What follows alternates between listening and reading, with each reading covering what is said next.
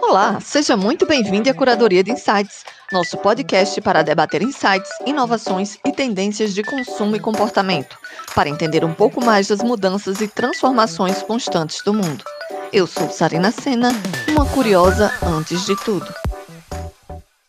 Estamos no segundo episódio da nossa série Cinema, o que tem por trás da tela, com o tema Mulheres no Audiovisual. A disparidade de gênero no mercado de trabalho no Brasil também aparece refletida aqui neste setor. De acordo com dados da Ancine, divulgados pela Associação Brasileira de Cinematografia, entre 2007 e 2015, as mulheres ocupavam 40% dos cargos no audiovisual, e em 2015, o valor que elas recebiam era, em média, 13% menor do que o valor recebido pelos homens. Em 2016, 20,3% dos filmes lançados no país foram dirigidos por mulheres, dos quais metade eram documentários.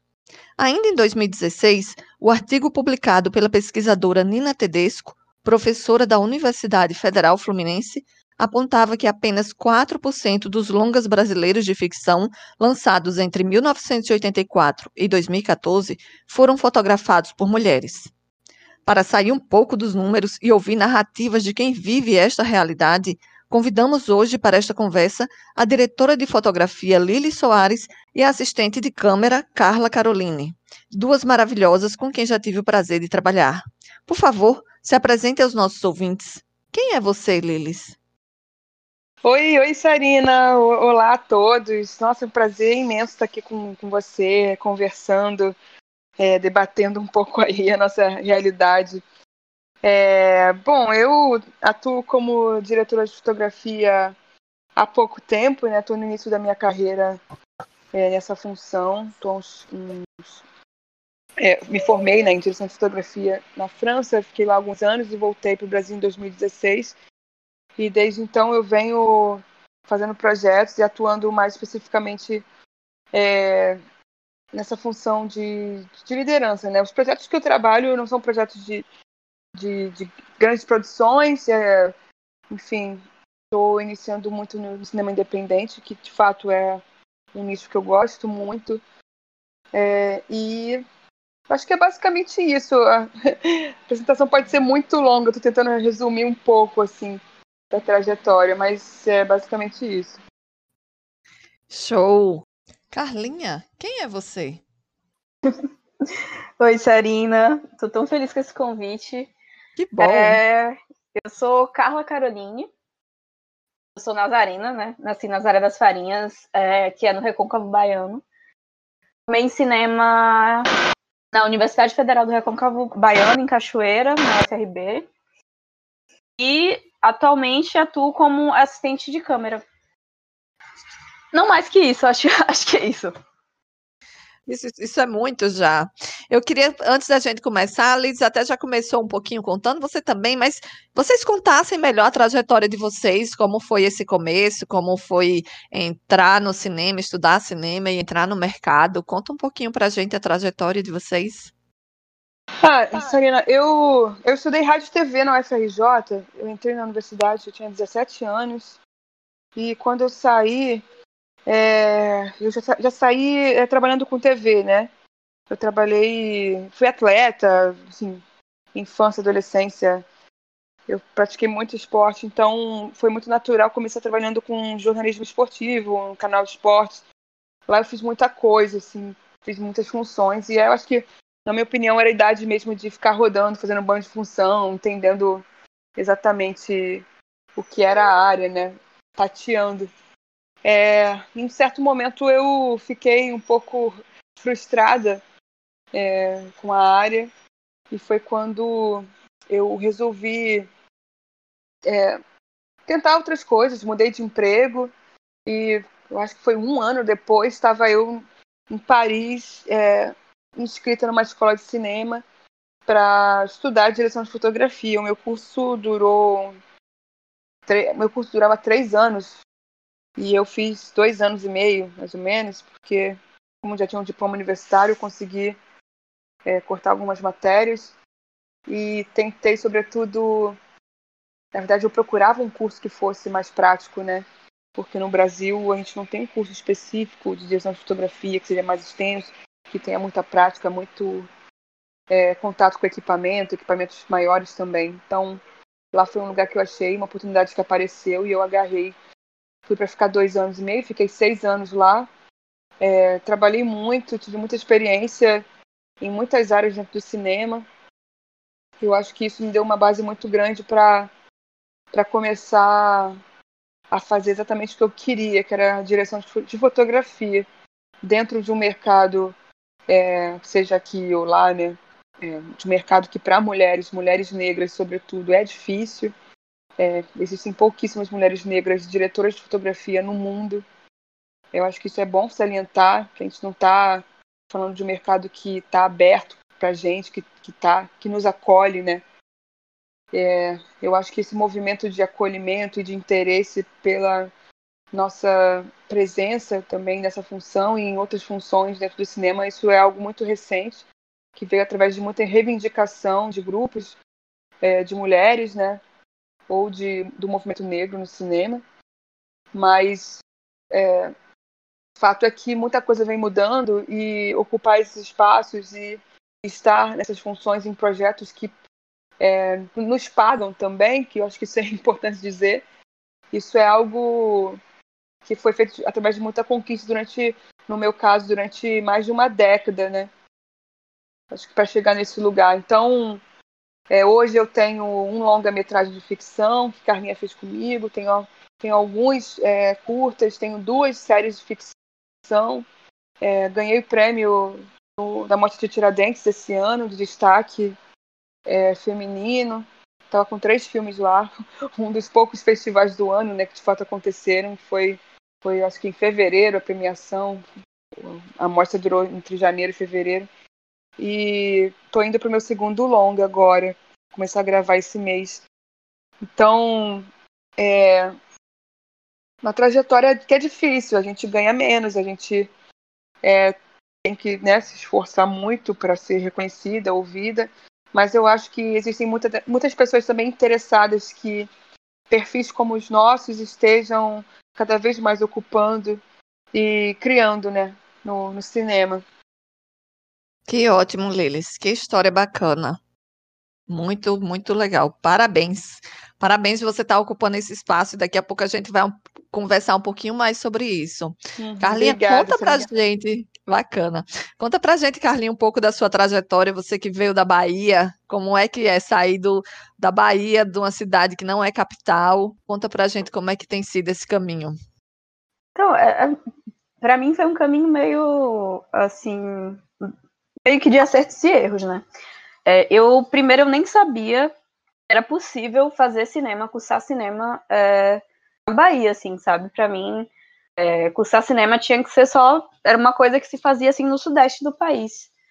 E aí eu era tentante de, de medicina e acabei indo para o UFRV para estudar ciências sociais e tentar processo interno lá, né? Para o centro de, de saúde.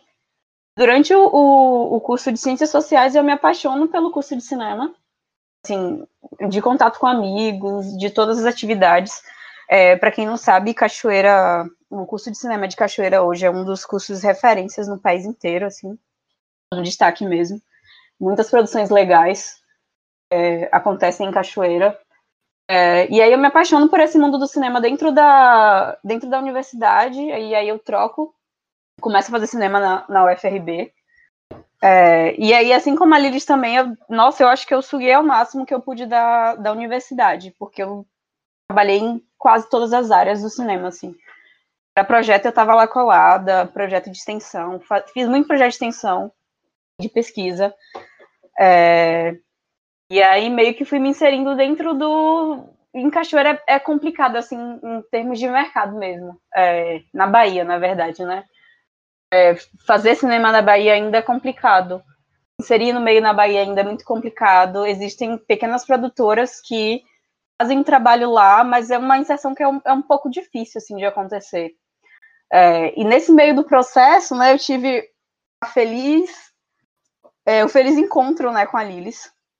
Foi quem é, me puxou mais para esse meio do cinema que é feito é, no Sudeste. Não só no Sudeste, mas a gente também fez projetos em outros estados do, do Nordeste. É, e aí eu fui meio que entendendo assim um pouco, né? Eu nunca morei numa cidade grande, é, eu fiz cinema numa cidade de interior, né? eu fiz universidade numa cidade de interior, é, com vários desafios. É, a gente não tinha disponibilidade mesmo, né, de ter equipamentos é, mais de cinema mesmo, de ter câmeras de cinema, de ter é, uma, outras vivências, né, inclusive o próprio estágio, assim, a gente não conseguia fazer estágio porque não, não, tinham, não tinha lugar mesmo para fazer estágio. E a gente acabava produzindo muito, assim, fazendo muitos filmes dentro das nossas possibilidades é, de produção né, na cidade e no recôncavo todo, porque acabava que é, rolava esse movimento né, das pessoas que estavam lá de ir para suas cidades fazerem filmes também. E acontecia em Salvador também. Agora, né, eu formei e esse ano eu mudei para o Rio. E agora eu estou entendendo como é que o mercado funciona de fato, sabe? A inserção é muito difícil também. É, e eu tô meio que tateando, assim, pegando projeto, entendendo como é que eu me coloco, como é que eu me coloco enquanto mulher também, enquanto mulher negra dentro do cinema, dentro do cinema daqui, né? Concordo super com o que a Lilis fala. Eu tenho só dois aninhos de caminhada, né? Assim, mas a Vera trabalhando mesmo. E, e é, é, é bastante complicado. Mas assim, a gente segue na graça, na luta. E é isso. Que legal, legal. E conta aí pra, pra gente como é atuar em uma área que é predominantemente masculina. Quais são esses obstáculos? Tanto por serem mulheres, como serem mulheres negras. Carlinha, que ainda veio do Nordeste, que a gente sabe que tem muito bairrismo para para essa questão do Sudeste em relação ao cinema, né? Qual, como é, como, quais são os obstáculos e como é atuar numa área assim tão masculina e cheia de padrões, né, que, que vocês estão quebrando? É, eu acho que são muitas camadas aí que a gente tem que olhar, a gente tem que criticar e tentar é, reagir e construir outros caminhos, sabe? Eu, enfim, eu sou. A história é longa, mas é, desde muito cedo, é, por exemplo, eu tive que me confrontar com ambientes que eram muito brancos, né? Que eu sou uma menina, uma mulher negra de classe média, é, cresci na Penha, Penha, Penha, subúrbio do Rio, depois fui para Tijuca. Eu nasci na Tijuca, que é o meu bairro de coração, que eu digo, sou tijucana. Quem aqui do Rio entende que a gente faz uma brincadeira com isso. Eu acho que já no canal de esportes eu já sentia muito né, essa questão do machismo. Imagina, Brasil que fala muito de futebol. É, eu, eu, na minha cabeça eu tinha uma imagem que era assim, nossa, parecia que eram é, homens que falam de futebol, que bebem cerveja e que, e que falam, sabe, de mulher, sabe? E, e, falam de mulheres brancas, né? Não era nem de mulheres negras, assim, o interesse, né, do olhar.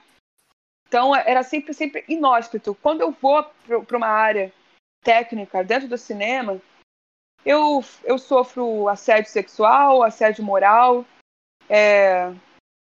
Sempre engraçado que quando é, quando eu sofri, mais de uma vez, né? Eu acho que muitas mulheres já passaram por isso. Quando eu, eu especificamente, eu, eu, quando eu sofri o assédio sexual dentro do meu ambiente de trabalho, eu, eu via que era assédio sexual, sabe?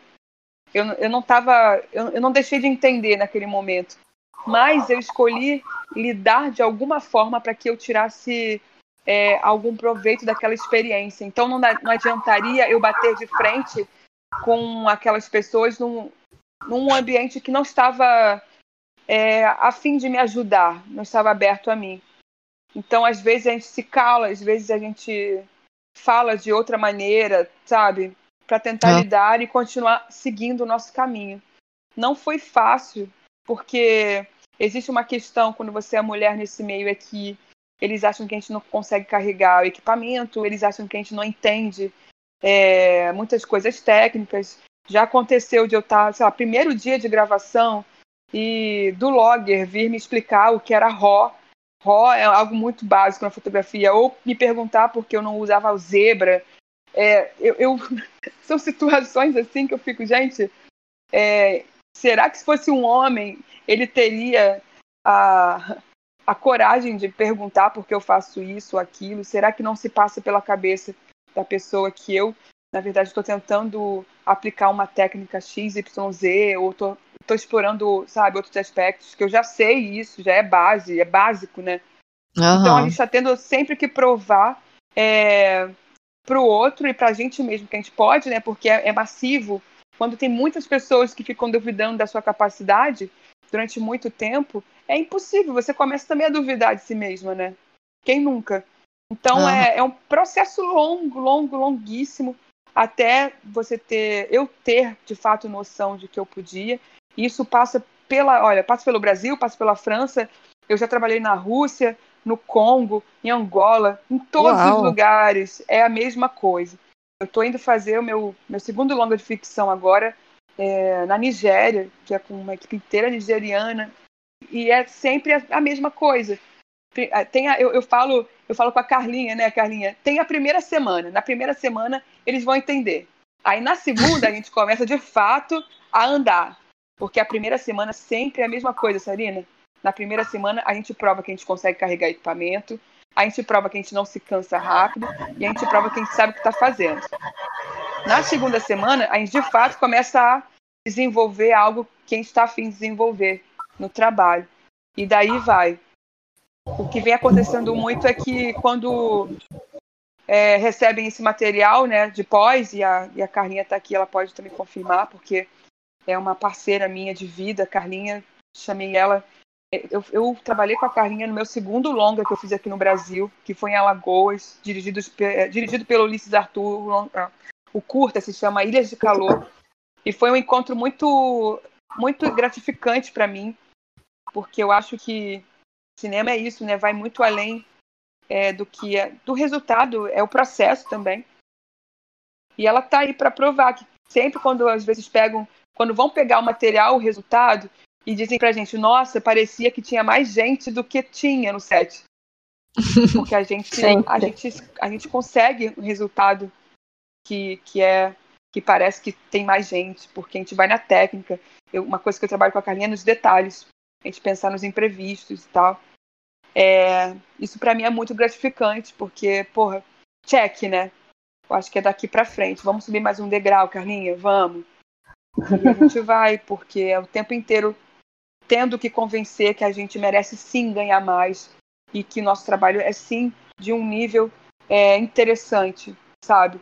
Eu não tenho 20 anos, 10 anos de experiência como diretora de fotografia, mas eu também tenho que entender que eu posso sim estar num lugar interessante, de um, de um trabalho que é esteticamente interessante, que está aí sendo desenvolvido e que merece sim ter espaço, sabe? De diálogo, de, de crescimento, porque a gente vai puxando outras mulheres também para atuar nessa área. Enfim, eu me alonguei um tanto, é, não, falei tá tanta coisa aqui. É porque mas não é, é fácil. É bacana esse, esse ponto é. de vista, mas é, eu acho interessante até porque, para quem não conhece, quem não é da área, saber que o equipamento né, é pesado, mas vocês podem carregar. Eu acho que deve ser assim uma chateação mesmo, né? Alguém chegar e duvidar que nem o equipamento de vocês vocês conseguem carregar, né? Você tem que provar que até isso você pode. Isso ó, já aconteceu de estar tá carregando equipamento, aí sempre chega alguém para ajudar, né? Aí a pessoa vai, pega e quebra. A gente fala, uh. olha, eu consigo carregar, você não pode tocar, porque você não sabe como carregar e vai quebrar.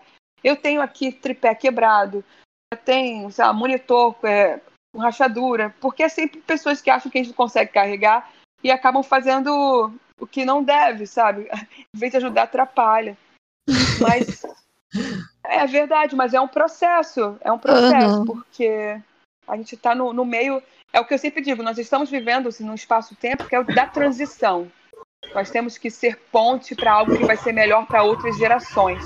Porque, infelizmente, eu, Carlinha, você, a gente ainda vai passar por algumas agressões, algumas violências, e o melhor, o mais importante é saber lidar com elas para continuar andando para frente, seguindo, né?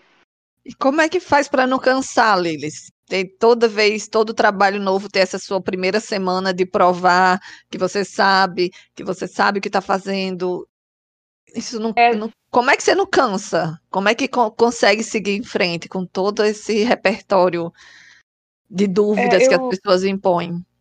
Eu tento é, chamar para minha equipe, estar sempre rodeada de pessoas que eu confio. Carlinha é uma delas, porque Carlinha é minha assistente de câmera, mas ela é uma amiga da, de vida, sabe? Ela tá na minha vida. Tem a Gabi, uma querida amiga que a gente fez no Ceará, no, na série que a gente gravou, Meninas do Benfica, que virou amiga de vida nossa, parceira de vida uhum. mesmo, de andar junto. É, eu acho que é importante. Eu tenho vários nomes assim de pessoas que eu chamo para a equipe que estão ali entendendo e que estão na mesma luta, que entende é, o que está acontecendo e a gente vai se ajudando de alguma forma. Óbvio que eu também tenho que correr quase todo dia, fazer esporte, fazer terapia. Essa, nessa pandemia eu comecei até a fazer a massagem terapêutica, porque eu comecei a sentir dores no meu corpo e eu falei, o que, que é isso? Não é dor muscular, o que, que é isso? Aí entendi que eu estava tensionando, eu estava tensa, porque é isso, a gente trabalha num, numa área que, que a gente tensa, né? Para lidar com essas coisas, com racismo, com misoginia. A gente fez uma série esse ano que a gente teve um caso de misoginia, machismo absurdo, Sarina, assim, absurdo. Nossa. E comigo, com várias mulheres do. Né, Depende da área.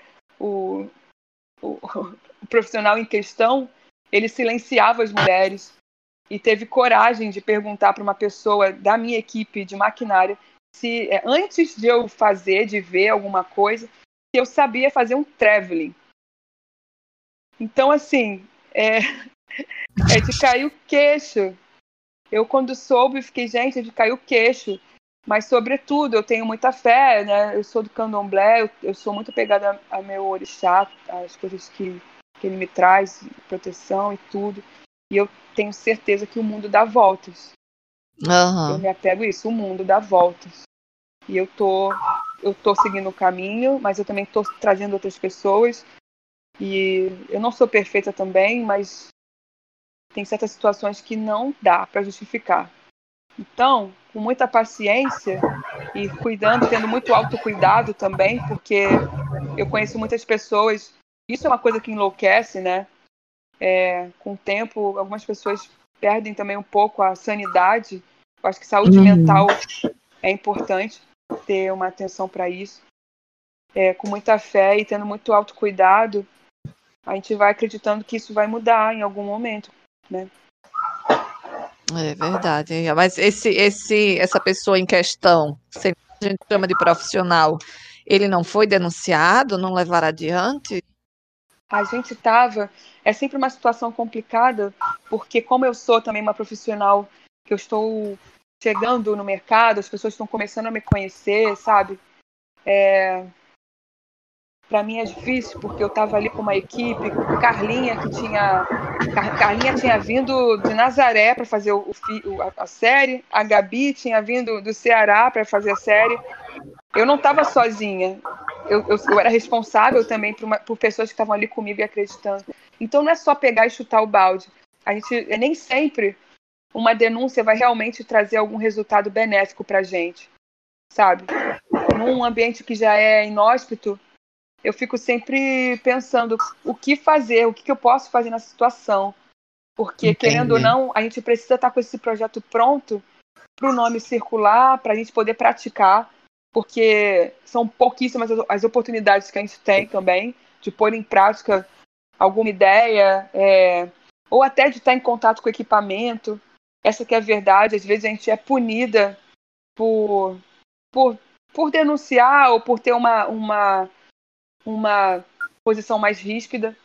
Então, assim, é, nesse projeto específico, não adiantava nem denunciar, porque o produtor executivo estava no set e viu tudo. Né? Ele já sabia. Uhum. Mas o que eu pude fazer, no meu caso, foi em situações específicas me posicionar e na frente de todo mundo para que todo mundo saiba que nós estávamos ali de pé e de cabeça erguida, né? eu era a diretora de fotografia e ele tinha que me respeitar. Mas, infelizmente, eu tenho certeza absoluta que não, existe, não, não tinha muito o que fazer além disso, sabe? Então. Entendo. Enfim. É, eu acho que e esse ponto que você tocou aí da saúde mental, acho que é muito importante mesmo, né? Porque para lidar com essas situações em praticamente todos os projetos que participa, você tem que estar muito bem, muito segura, né, para poder lidar com essas coisas e não, não, não, não tem como não se afetar, mas tentar minimamente se afetar negativamente por essas situações, né? Exatamente. Como você mesma disse, né, às vezes denunciar, infelizmente, não é a melhor opção, e às vezes também infelizmente não resolve nada, então a gente tem que se impor de outras formas e achar outras alternativas. É preciso, é preciso ser estratégico. Felizmente, há produções hoje que dão sim respaldo, você pode denunciar e, e é, há, há é, mecanismos que te protegem, sabe? Hoje, felizmente, isso já existe, mas não são todas as produções. É, então, eu acho que é importante ser estratégico. Eu, eu, é, é engraçado, né, falar isso, porque não é a melhor das respostas, né? Não é o que é, as pessoas querem ouvir. Mas a verdade é que uhum. no mundo real a gente tem que lidar ainda com muito, muita violência. E, e na hora H a gente tem que saber se proteger e proteger os nossos. Entendi. Da maneira mais inteligente possível. Muito, muito interessante essa sua reflexão, né? Porque o mundo real não é o ideal, né? O ideal seria realmente denunciar, acabou e tá tudo lindo, mas a gente sabe que não é assim, né? Infelizmente. Sim, infelizmente. Uhum. Carlinha, conta agora um pouquinho do seu ponto de vista, como é atuar nesse mercado masculino e quais são esses seus obstáculos também. É que eu tenho bem menos é, período de, de caminhada do que Lilis, assim, né? É, então eu vou começar a falar assim da vivência acadêmica. É, quando eu é, durante o curso é, era exatamente isso assim. Na minha turma e claro, né, no curso inteiro de cinema, em todas as turmas presentes, sempre tinham as pessoas específicas que faziam fotografia dentro da, das turmas. Na minha turma já tinha isso, sabe? E era sempre um menino e um menino branco. Eram sempre os homens que se posicionavam para fazer fotografia. E, pasmem, eu era a única mulher da minha turma que me interessava pela área mesmo, assim. E fui descobrindo durante o curso que eu queria isso, né? Que eu queria fazer fotografia, que eu queria fazer direção, que eu queria, queria viver cinema. É, e era muito uma coisa de ficar o tempo inteiro é, botando o pé, sabe? Tipo, por que, que eu não vou fazer a fotografia desse projeto, que é uma atividade? Por que, que fulaninho, que sempre faz, que já tem câmera, já está fazendo há algum tempo, vai fazer de novo. Era um negócio de ficar o tempo inteiro me colocando. E, é, e como dentro da academia, né, que eu saí de Nazaré, eu comecei a, a entender um pouco mais, estudar um pouco mais sobre feminismo, sobre racismo, às vezes eu, so, eu sofria violências que eu nem sabia que eu tinha sofrido. E aconteceu também, e acontece, né, dentro do mercado de trabalho nem sempre eu sou reativa a violências que acontecem comigo, porque eu só percebo que aconteceu, sei lá, um mês depois que eu parei para refletir sobre o processo e vi que era aquilo. É, essas situações de sete que a Lilis acabou de citar, e boa parte delas eu passei né, com ela, eu estava lá do lado dela, são situações bem recorrentes mesmo. É, pra gente, né? Tipo, e para mim que estou nesse processo, e, e, eu estou fazendo terapia agora, estou no processo terapêutico, eu tive que começar a fazer terapia. É, isso de, tipo, de me provar enquanto profissional, enquanto profissional que está num começo de carreira, que está construindo uma carreira, entender que dentro dessa área, que é uma área majoritariamente é, é, machista, né, que, tipo, tem mais homens trabalhando que mulheres. E isso é uma realidade também que tem acontecido de, de ser oposto, assim, a gente tem eu e a Liz, nós temos pegado sets que, é, que a maioria mulheres, assim, é muito bonito de ver quando acontece, e tem acontecido com uma frequência um pouco maior também, acho que isso também já é reflexo desse movimento que tem sido feito, né, que tem acontecido é, agora, né, esse, esse levante mesmo. É, e uma coisa que eu acho muito legal, assim, que eu não canso de falar para as pessoas, é que eu acho muito bonito é, o que a Lilis faz enquanto militância, sabe? A Lilis não é uma pessoa que faz a militância dela da boca para fora. Ela realmente põe em prática tudo que ela fala, sabe? Ela realmente põe em prática isso de levar e de o máximo de mulheres possíveis, o máximo de pessoas possíveis junto com ela e de crescer junto. a gente meio que já meio que estabelece uma relação, não só uma relação de vida, sabe? Nós somos amigas e companheiras de processo, companheiras de trabalho, mas também de como que a gente quer trabalhar dentro do, da, da, da nossa equipe, né? E trabalhar dentro da vida mesmo, sabe? É, o que é que a gente impõe enquanto o que é que é respeito para a gente, o que é que são as nossas limitações, é, enquanto apoio, sabe? Nós nos apoiamos. É, eu falei, eu tô, eu mudei para o Rio, né? Tem pouco tempo agora e estou tentando uma inserção nesse mercado de trabalho. É, e eu já sei que não é fácil. E como eu estou começando agora, eu eu tô tentando é, ficar mais esperta para essas coisas. E nem sempre eu sei que eu vou reconhecer as violências é, de imediato. É, eu estou tentando me engajar, me engajar, também dentro de, de coletivos é, de mulheres, né, mulheres e, e, pessoas transgêneres dentro da fotografia, como o DAFB. É, o DAFB existe há algum tempo, eu já faço parte do grupo, né, eu sou membro do, do DAFB, e é entender também se apoiar, sabe?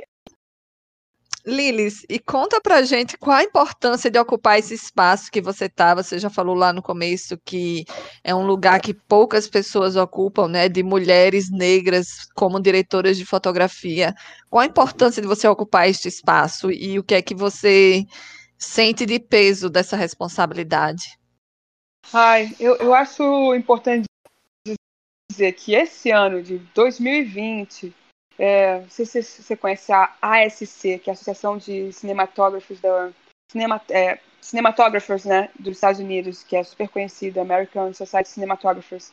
É, esse ano de 2020 foi a primeiro, primeira vez que a ASC convida uma mulher negra para ocupar, para entrar para a ASC. Então a primeira mulher negra entrou para a ASC esse ano, que foi a, a Kira Kelly. É, isso depois de 101 anos de, de associação. É, isso eu falo nos Estados Unidos, então você imagina no Brasil, que não é um país que tem de fato uma indústria cinematográfica, o quão isso ainda está distante, né? É, eu acho que só com esse, com esse dado a gente pode ter uma noção do, do valor e da responsabilidade que é estar nesse lugar. Uhum. A gente é, eu acho sempre, eu sempre uma coisa que eu sempre falo, é, que eu gosto muito de falar e refletir sobre o meu trabalho é que não adianta apenas ocupar espaços. Eu acho extremamente importante que tenha pessoas, é, como é, não gosto nem muito dessa palavra, mas usa-se muito a representatividade. Eu acho que a gente já está em outro momento de discussão, sabe? É, a gente tá, é, a gente precisa ter é, é, um lugar para ocupar, mas, sobretudo, a gente tem que saber como ocupar esse lugar. Para que não seja só um lugar de reproduzir, reproduzir violências ou um olhar estético, que é um olhar estético hegemônico, né? que é um olhar estético branco, é, hétero, enfim. Uhum. A gente precisa ocupar espaços puxando outras pessoas é, que sejam com perfis parecidos com o nosso. Não precisa ser igual. Eu, por exemplo, tenho um perfil que é super é, não é comum, né? Uma mulher negra formada em direção de fotografia, fora do país, que já fez isso, aquilo. Eu tenho plena noção é, que não é comum. É, e eu tenho também plena noção de que, do esforço que eu fiz, eu e minha família fizemos para que isso fosse possível, porque eu não venho de uma família rica e nem de uma família que tem dinheiro sobrando para, sabe? Para uhum. poder escolher para onde eu vou. As coisas simplesmente foram acontecendo e eu fui aceitando e e seguindo, né? Aceitando as oportunidades. Então, a gente está falando de escassez, de escassez de oportunidade. E ser uma das pessoas que tem um pouco mais de oportunidade hoje, é, dentro de um mar de pessoas que, é, em termos de porcentagem, a própria Nina, é, Nina Tedesco, né, que é essa estudiosa, professora da UF, que fez essa pesquisa, eu gosto muito dela, já conversei muito com ela. Não há como quantificar quantas mulheres negras diretoras de fotografia já fizeram é, projetos de ficção longas no Brasil. Não há, não está quantificado. Disse que não existe, por exemplo, mulheres hum. negras que tenham fotografado um longa de ficção no Brasil, é, porque a Ancine, por exemplo, só é, oficializa quem o, fi, o, o, filme que foi para o circuito nacional é, comercial, né? Aí é, a gente fica girando toda hora em torno de um apagamento, porque qual é o filme que vai para o circuito comercial? Que tipo de filme? Quem faz? Que, sabe? Há uma elite no cinema que ocupa esses espaços, e nessa elite existem pouquíssimas mulheres negras também, ou filmes negros também. Então é, é um círculo vicioso que torna a gente. É, que, que é quase que é, prende a gente né, numa realidade e que para sair disso é, sabe igual pular corda? Você tá pulando corda, você tem que saber, saber a hora de sair daquele giro. É, é tipo isso, tem que ah. saber o momento de sair, de pular fora e entrar em outro lugar. E por isso que eu penso muito nos detalhes. E é um peso, é um peso, infelizmente é peso sim, é pesado. É, é uma responsabilidade que é, que é grande, mas que também é muito bonita. Ter essa oportunidade na vida, sabe? Difícil esse espaço-tempo que a gente está vivendo, ainda mais com uma pandemia no meio disso tudo, né, gente? Porque quem, quem imaginou que a gente viveria uma pandemia?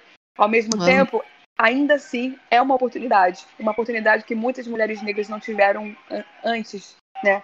Que não, que não, não tiveram entrada, que não tiveram alguém que chegasse, olha, eu quero que você faça essa série para mim. O quão feliz foi quando nós fotografamos, né? Eu fotografei a série da Roberta Marques, é, que ela fez a direção geral, Meninas do Benfica, e a, a Luciana Vieira também dirigiu. O quão feliz foi quando ela me fez o convite, porque são pessoas que estão ali é, querendo trocar, querendo criar junto, né? Eu fico muito feliz também por ser convidada para projetos que, que, que, querendo ou não, há uma abertura de, de diálogo, é uma oportunidade de, de criação estética, né? Que talvez eu não, não teria em outros tempos, que outras mulheres não tiveram. Então, ao mesmo tempo que é pesado, é gratificante, tem um. É, é a dor e a delícia, né? De, de estar nesse lugar. Mas é, o importante, Sarina, é não perder o foco, só isso. Qual é o foco? A gente vai é pagar as contas e criar e construir alguma coisa para para quem vem depois pro meu sobrinho, caso ele queira ser diretor de fotografia ou entrar no cinema, sabe? Pra minha priminha, enfim. Uhum, bacana. É, o pioneirismo tem esse lugar bonito, mas tem um lugar de, de peso também, né? Mas que bacana, é. que bacana que você enxerga isso, né? Como, como você disse, não basta só o discurso da diversidade, né? Tem que ocupar esse lugar com responsabilidade, sabendo mudar alguns, algumas regras desse jogo, né? Os olhares, enfim, para jovens negras que querem entrar no mercado do cinema e no mundo da fotografia, que ainda é mais fechado. O que é que vocês podem dar de dicas e sugestões para essas mulheres conseguirem entrar nesse mercado tão panelinha? Primeiro, Carlinha. Ai, gente, eu nem Tô aqui pensando assim, tipo, se uma amiga minha me perguntasse lá em Nazaré o que, é que ela poderia fazer pra começar, né? Quero fazer cinema, quero fazer fotografia. É, primeiro eu diria para ela é, entender o que é que ela gostaria de fazer, né? Enquanto existe o mundo do cinema e existe o mundo do audiovisual, né? Esses, esses dois campos eles nem sempre estão interligados. É, caso ela queira fazer cinema mesmo, fotografia para cinema, eu diria para ela que primeiro é, começar a estudar muito, independente assim de instituição, né? Independente de universidade, independente de cursos, buscar na internet, tem muita coisa legal e bacana na internet e começar a entender como é que funciona o meio, como é que, sabe, pegar a câmera para decifrar a câmera, para entender mesmo de parte técnica e pegar filme e ver filme. Ver filme é muito importante. É, depois, caso queira fazer uma faculdade, eu indico muito a, o curso de cinema da UFRB, porque é um curso que eu adoro. Não tive experiência em outros cursos, né, mas eu acho que por ser no interior, eu acho que a gente tem uma outra vivência, assim, de um outro cinema que é feito lá é, e segundo é investir em curso, assim, curso técnico, investir em curso, sabe? Se jogar em tudo, tudo que for possível, assim, é, procurar bolsa, correr atrás de, de instituições que estão abertas a oferecer bolsas parciais ou integrais, é, entrar em contato com umas produtoras que, que assim, que forem possíveis, sabe? Eu acho muito importante essa criação de network, nem sempre. É, nem, que não é fácil, né? Mas que eu acho que a gente tem que correr atrás mesmo, sabe? É correr atrás dessas pessoas, entender e fazer esses contatos. Eu acho que é isso, assim. Maravilha. Lilis, quais são suas dicas? Olha, a minha dica é, primeiro, queira. Você tem que querer muito. Porque. e ter noção que vai ser difícil. Porque também não adianta entrar numa coisa achando que vai ser moleza. A partir do momento que se quer muito, a gente estabelece uma estratégia e segue. É, eu sou. É, é, isso, a minha formação é, é, dentro do esporte, né? No esporte não tem meio termo. Se você quer, você vai fazer o que tem que ser feito.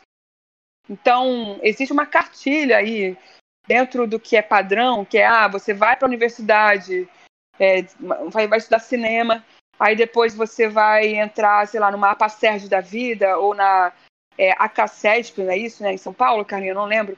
Que são associações é. de assistentes de câmera, por exemplo ou vai para algum curso ligado à a, a, a, técnica de iluminação.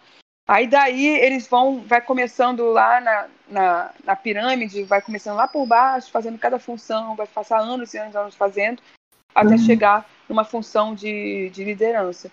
Existe esse caminho, existem também outros caminhos que é, é além disso, meter as caras é, eu, eu, eu diria assim, estude pela internet, mas olha, na internet tem muita informação errada, tem muita coisa errada. Então, eu gosto muito de pegar livros que sejam livros técnicos.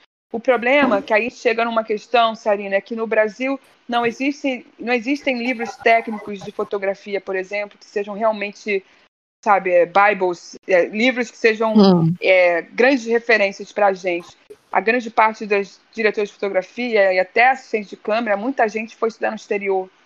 Até porque no Brasil existem pouquíssimos cursos que dão, de fato, um acesso a equipamento e a formação.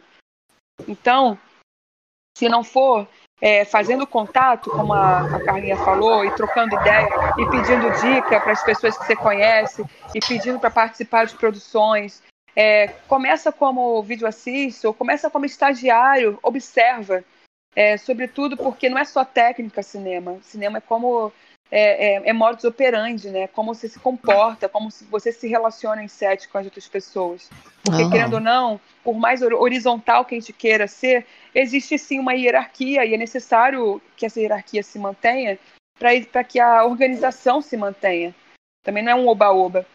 Mas é, é um caminho que é tortuoso. Eu escolhi, é, no momento que deu, escolhi estudar fora do Brasil, porque na época o euro tava o quê? R$ 2,20? Ô, oh, benção. É, saudades, né? Naquela época era mais barato estudar em Paris do que estudar em São Paulo. Nossa. Hoje o euro tá mais de cinco reais. Então a gente tem que sempre avaliar o que é mais interessante e, e pegar as oportunidades. Existem bolsas também em várias escolas de cinema no Brasil, no exterior. Eu acho que estudar uma, um outro idioma é extremamente importante. Uhum. Mas, enfim, é uma cadeia de coisas. Por isso que eu sempre falo, ó, você tem que querer, porque querendo você vai saber achar é, as oportunidades e manter. E sempre respeitando a si mesmo e respeitando as outras pessoas, porque tudo também é um processo. Eu vejo pessoas que começaram há pouquíssimo tempo e também se colocando num lugar que eu acho equivocado, assim, é, sabe? A gente tem que entender que, por mais que seja desigual, as pessoas que já estão no mercado, elas têm uma trajetória. A gente tem que respeitar também quem está há muito tempo trabalhando e construindo né, uma estética, está ali ralando. É, tem pessoas que eu, que eu respeito uhum. muito, porque também são de outra geração. E, então, aí, tipo, Kátia Coelho, que fez o, a primeira mulher a fotografar um longa de ficção no Brasil, fotografou acho que nos anos 2000, se não me engano, ou 2001. Poxa, 20 anos, gente, imagina o quão difícil era ter mulheres nessa função. Então, é, a gente tem que também respeitar essas pessoas que estão aí há tanto tempo e entender que a gente está chegando para mudar alguma coisa assim, mas é, tudo demanda tempo, né? É isso. Uhum. É um processo, né? Tem que saber se achar ali e aprender, né? Acho que é sempre isso, estar tá aberto a aprender, né? Exatamente. O tempo inteiro. Na fotografia, então, com tanto equipamento mudando a cada seis meses, é, é puro aprendizado. É, né? Enfim. Tudo mudou muito, né? Eu, eu acho muito engraçado isso, quando eu entrei no cinema, era ainda de película, né? Geralmente, é. assim, não era ainda digital. E eu passei um tempo fora do cinema e voltei na época do digital. Nossa, uhum. assim, foi um choque de realidade. Eu disse, gente, como Sim. assim? Como muda? Todo, todo um processo, tanto. Tudo. Tudo, tudo. É o tempo das coisas, é o, o tanto de take que são, que são tirados ali, né? E o como a roupa ali vai ficar no vídeo. Exatamente. Tudo muda, tudo, tudo muda. Tudo então, muda. Assim, quem, quem não lembra da época que a 5D foi lançada? Aí tudo começou a ser feito com 5D, é videoclipe, publicidade, porque era mais barato, porque era mais leve. Hoje, os refletores hoje são muito leves. É, um refletor tem várias temperaturas de cor e com qualidade. Então, é, são mudanças que eu acho muito benéficas. Eu não sou saudosista, não, em relação à película, apesar de. Eu gravei pouquíssimo com película, né? Porque eu me formei em 2012.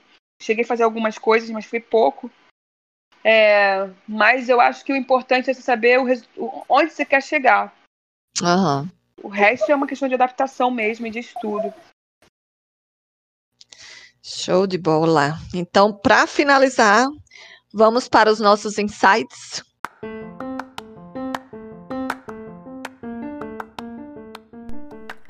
Insights. Que é que vocês trouxeram para a gente de indicação, de sugestão, dica de livros, filmes, cursos? Então, é, olha, eu acho que hoje, um, um, curso que eu acho que eu, que eu gostaria de indicar é o, são os cursos da Bucareste, que estão rolando muito online devido à pandemia, mas também tem presencial. Normalmente é em São Paulo. É, no Ceará, por exemplo, eu acho a Escola de Cinema da Vila das Artes, Escola de Audiovisual, né, Vila das Artes, muito boa. Dou aula lá, eu ia dar aula esse ano, mas a pandemia também não. A pandemia mudou tudo, né? Socorro. É, eu dou aula na IC, aqui do Rio, que também tem em São Paulo e em Curitiba, que também é uma, uma escola interessante para fazer alguns cursos livres ou mais extensos. Lá tem curso de dois anos, por exemplo, assim como na Escola de, de Audiovisual da Vila das Artes, em Fortaleza. É, e, assim, é, é isso. As, as, dicas são cursos específicos técnicos que eu acho que são importantes, além de, de ler livro, de ver filme. É, mas não esquecer que a parte técnica é uma base que é importante. E, sobretudo, é, para quem está pensando em narrativa, em new gaze, em novos olhares, né? Eu acho que a base, para mim, e dentro também de um artigo que eu estou escrevendo sobre, é o livro da Bell Hooks, Olhares Negros, Raça e Representação, que fala muito sobre o olhar da espectadora negra é, sobre o mundo, né? E fala muito de, também de representação, fala de branquitude. Eu acho que é, é a base para o início de uma reflexão. Fala de masculinidade também. É, é a base para o início de uma reflexão e posteriormente uma, uma ação para a mudança, porque ainda é crítica, né? Esse livro se baseia muito na crítica sobre o que há, mas quando a gente atua na criação das imagens é um outro lugar, né? A gente tem que pegar essa crítica e entender como, de fato, inserir no nosso na, na atuação mesmo, na nossa prática. Acho que é uma boa base. Maravilha. Muito obrigada. E Carlinha, quais são as suas indicações para os é... nossos ouvintes? Uhum. Como a Lilis falou, curso da, os cursos da Bucareste são muito legais. Eu, inclusive, acabei de fazer um, fiz um em setembro, gostei muito. É, e a dica assim, que eu dou é, é, essa mesmo, assim, é ver filme mesmo, sabe? É ver filme, é buscar é, referências, buscar livros. Gente, eu acho que tudo é válido assim quando a gente, quando a gente quer, né? É, eu vejo muito filme e, e eu tento ver filme é, pensando é, no que, que a direção e a fotografia pensaram para a narrativa, enquanto estética, enquanto construção de imagem. É o que eu, eu tenho feito, assim. Não tenho muita referência ainda para dar de, de livro para vocês, mas isso. É, e sobretudo, eu acho que é bom ver filmes que sejam fora do eixo. Também. Porque não adianta a gente ver filme, sei lá, eu vejo muitas pessoas é, é, tendo como base o cinema negro americano. Uhum. Olha, nos Estados Unidos existe uma indústria de cinema é, e contato com N equipamentos que dão né, um resultado também mais interessante. A gente aqui tem uma realidade de escassez e limitações é, orçamentárias que faz com que é, os nossos sets sejam um pouco, um pouco mais. Eu não sei se a palavra é precário, mas é. Tem um pouco. menos equipamentos. Menos e, recursos, né? Menos, menos recursos. Então, é, não dá para ficar comparando tecnicamente ou querendo a estética idêntica. Eu acho que uhum. a gente tem que uhum. procurar nossa própria estética que seja inserida na nossa realidade. É, então, é bom ver filme africano. Adoro filmes africanos, e nigerianos, etíopes. É, enfim, do Mali, é, se sacou, né? Eu acho que Mati Diop tem um filme que eu acho muito legal, Atlantique, que está no Netflix, ou estava, não sei se ainda está. Mas ir atrás desses outros sujeitos, desses outros perfis, porque existe sim no mundo uma galera criando, criando é, um cinema muito interessante e que está olhando para um, uma outra direção. Então, é pescar isso e, e, e tentar não formar o olhar somente no que é no que está no streaming, sabe? No que, no que está no uhum. mainstreaming. Porque senão a gente começa a basear nosso olhar estético em algo que que é que é, é, é que é a representação do que a gente não quer mais. Entendi. Bacana isso. Bem, para fechar, vou dar aqui minhas dicas de hoje. Eu trouxe como filme que está lá na Netflix, fácil todo mundo achar, como Nossos Pais, da Laís Bodansky, para trazer um filme com direção feminina, filme nacional. Tá lá, esse filme é muito legal, assistam.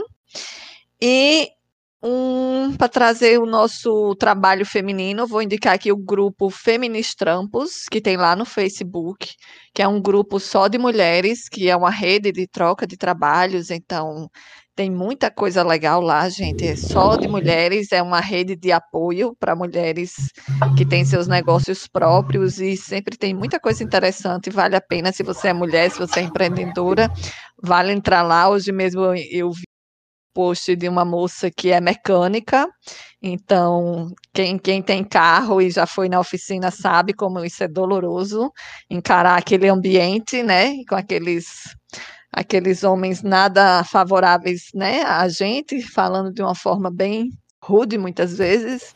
Então, que coisa acolhedora chegar numa oficina e ter uma mulher, né? É, então, vale a pena entrar lá nesse grupo para conhecer o trabalho de outras mulheres e fortalecer, né? Nós, como mulheres, como empreendedoras, e que estamos nessa batalha. Então é isso, temos um programa. Agradeço demais a disposição, disponibilidade de vocês, Lilis e Carlinha. Muito obrigada. Obrigada, Sarina. Olha, muito bom falar com você. É um prazerzão aqui poder te rever, né? Mesmo que seja assim, só uma conversinha rápida. Mas, poxa, a gente, espero que a gente se esbarre mais vezes aí. Ah, espero. Espero que a gente se esbarre em outros sets, quem sabe. Sim, sim, vai rolar. Espero também, gente. Obrigada, Sarina. Obrigada a todo mundo. Um beijo. Valeu, gente. Quem quiser seguir a gente para saber mais, para acompanhar as dicas, se não tiver anotado, é só acompanhar lá no nosso Instagram, arroba Curadoria de Insights. Segue lá, que todos os insights que são dados aqui no programa entram lá, entra um pouquinho de bastidor, entram, a gente aumenta a conversa lá, prorroga o papo, então pode seguir a gente lá. Quem tiver dicas, sugestões, ideias, críticas, cartinhas de amor, pode falar por lá também, ou pode mandar um e-mail para curadoria de insights, gmail.com. Vou adorar receber mensagem de vocês, podem mandar. E é isso, muito obrigada e até o próximo episódio. Tchau.